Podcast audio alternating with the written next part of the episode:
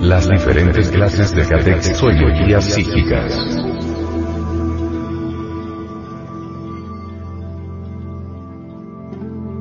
Catexis es la energía psíquica que se manifiesta en cada uno de nosotros y que está en capacidad de desatar fuerzas ejecutivas. El gnosticismo clasifica la catexis en tres tipos. La catexis ligada, que es la energía psíquica en estado potencial y estático, que proviene de las reservas de inteligencias de las diversas partes de nuestro ser. Esta catexis nos orienta en el trabajo relacionado con la desintegración del ego y de la liberación de las cárceles de la mente.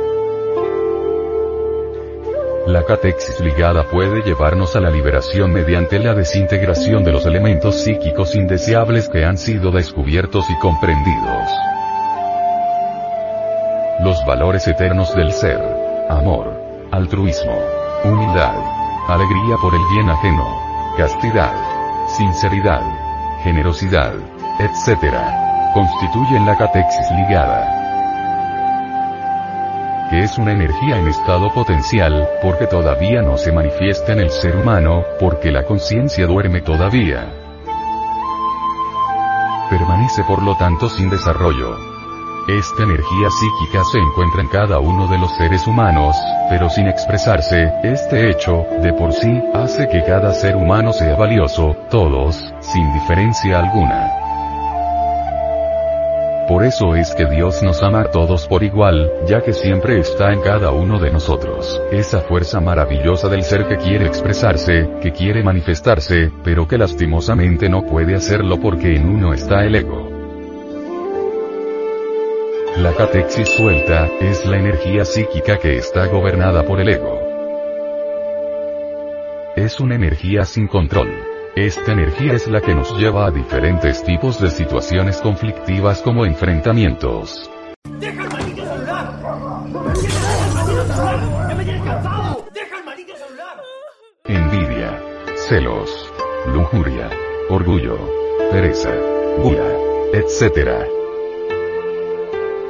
Los mayas, en la región de Palenque, cultura maya, tienen una clasificación de estos elementos inhumanos representados por 10.000 cruces, que según el gnosticismo, son los egos que se encuentran en nuestro potencial psíquico. Esa es la energía tan terrible que se manifiesta en todos nosotros, y es la que a medida que transitamos por este camino debemos ir eliminando, aniquilando intensamente. La catexis suelta es la energía psíquica que utiliza el ego para dominar los cinco centros inferiores de la máquina humana y dominar el cuerpo físico en general, para poder manifestarse. Esta catexis constituye todos los falsos valores humanos que hoy, en esta época decadente, se imponen. La catexis libre, es la energía del cuerpo físico, que se manifiesta ya sea a través del sistema muscular, nervioso, etc. Esta catexis puede ser gobernada por el ego, como también la puede llegar a dominar el ser. Por este motivo, cuando en una persona se manifiesta la catexis suelta, ego, vemos en las expresiones del rostro siempre tensiones. ¿Ha visto usted la expresión del rostro de una persona poseída por la ira? Su rostro presenta la expresión de un demente. Alguien muy famoso dijo, al ser humano se le puede conocer por las marcas de las manos. Asimismo también se le puede conocer por las marcas de su rostro.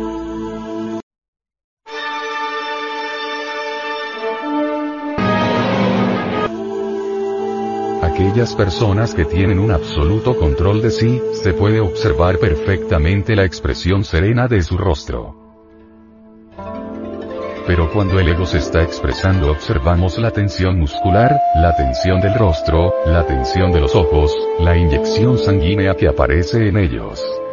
Cuando se manifiesta la catexis ligada, la catexis del ser, como en el caso de un niño, siempre vemos que en sus ojos hay amor, hay en él una expresión del rostro muy suave, irradiando ternura, comprensión, nunca lo vemos llegando a una tensión muscular.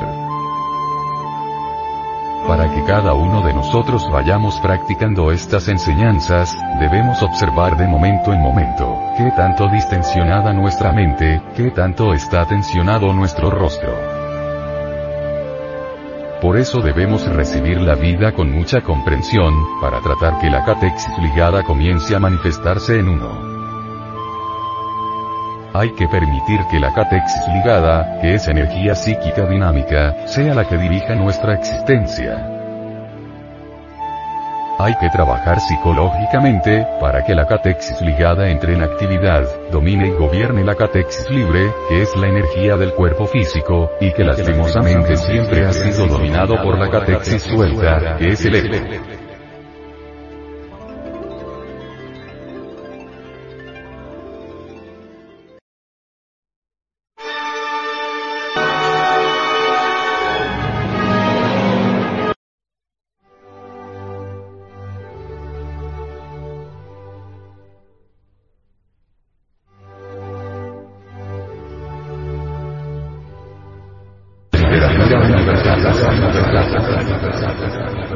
Libro. 20.000 leguas de viaje submarino.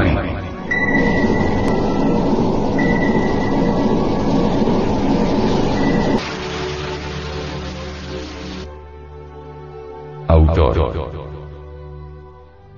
Julio Verne. Página 23. Pronto se oyó un ruido de cerrojos, la puerta se abrió y aparecieron dos hombres.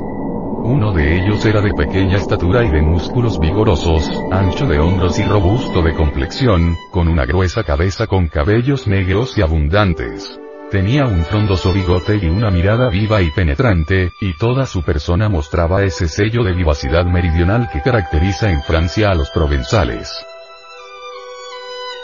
Diderot pretendía, con razón, que los gestos humanos son metafóricos, y aquel hombre constituía ciertamente la viva demostración de tal acerto.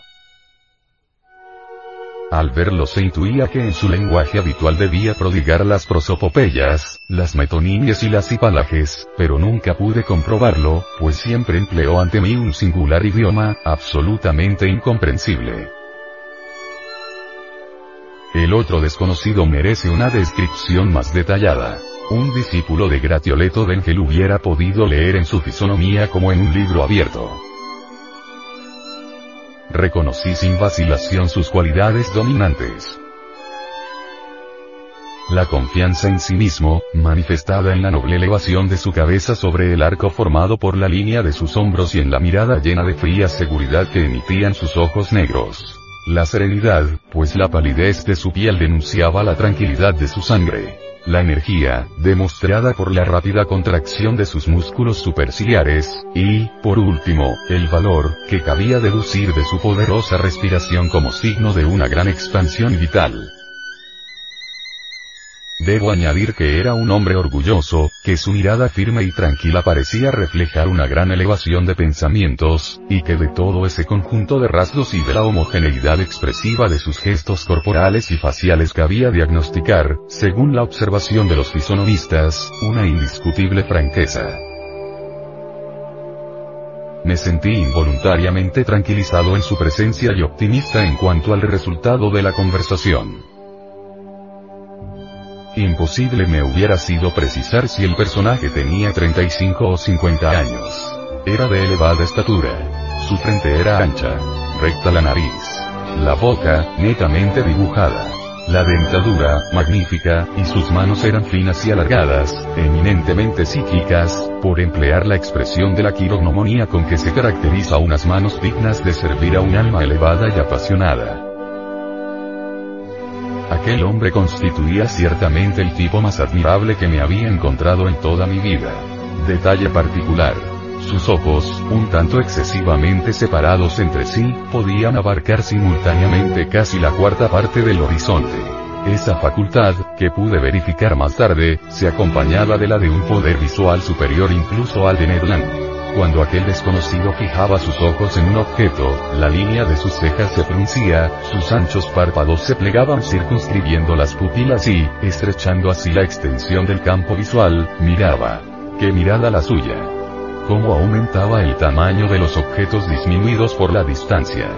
cómo le penetraba a uno hasta el alma, al igual que lo hacía con las capas líquidas, tan opacas para nuestros ojos, y como leía en lo más profundo de la mar. Los dos desconocidos, tocados con boinas de piel de nutria marina y calzados con botas de piel de foca, vestían unos trajes de un tejido muy particular que dejaban al cuerpo una gran libertad de movimientos. El más alto de los dos, evidentemente el jefe a bordo, nos examinaba con una extremada atención, sin pronunciar palabra. Luego se volvió hacia su compañero y habló con él en un lenguaje que no pude reconocer. Era un idioma sonoro, armonioso, flexible, cuyas vocales parecían sometidas a una muy variada acentuación. El otro respondió con un movimiento de cabeza y añadió dos o tres palabras absolutamente incomprensibles para nosotros. De nuevo los ojos del jefe se posaron en mí y su mirada parecía interrogarme directamente. Respondí, en buen francés, que no entendía su idioma, pero él pareció no comprenderme a su vez y pronto la situación se tornó bastante embarazosa. Cuéntele el señor nuestra historia, de todos modos, me dijo Conseil. Es probable que estos señores puedan comprender algunas palabras. Comencé el relato de nuestras aventuras, cuidando de articular claramente las palabras y sin omitir un solo detalle. Decliné nuestros nombres y profesiones, haciéndoles una presentación en regla del profesor Aronax, de su doméstico Conseil y de Ned Land, el arponero. El hombre de ojos dulces y serenos me escuchó tranquilamente, cortésmente incluso, y con una notable atención. Pero nada en su rostro indicaba que hubiera comprendido mi historia. Cuando la hube terminado, no pronunció una sola palabra. Quedaba el recurso de hablar inglés. Tal vez pudiéramos hacernos comprender en esa lengua que es prácticamente universal. Yo la conocía, así como la lengua alemana, de forma suficiente para leerla sin dificultad, pero no para hablarla correctamente. Y lo que importaba era que nos comprendieran. Vamos, señor Land.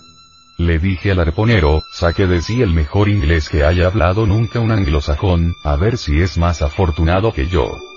Ned no se hizo rogar y recomenzó mi relato, que pude comprender casi totalmente. Fue el mismo relato en el fondo, pero diferente en la forma.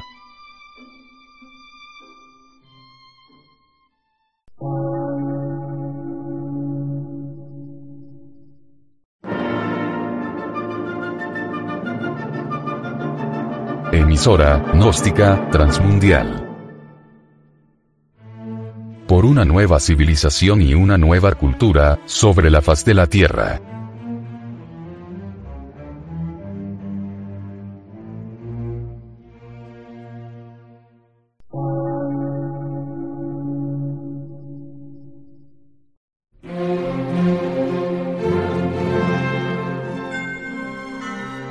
De radiodifusión científico, artístico, místico y filosófico.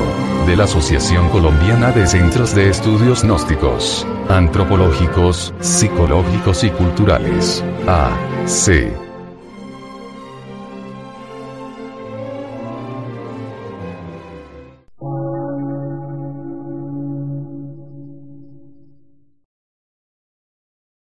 Lectura en movimiento. Difusión sin fronteras.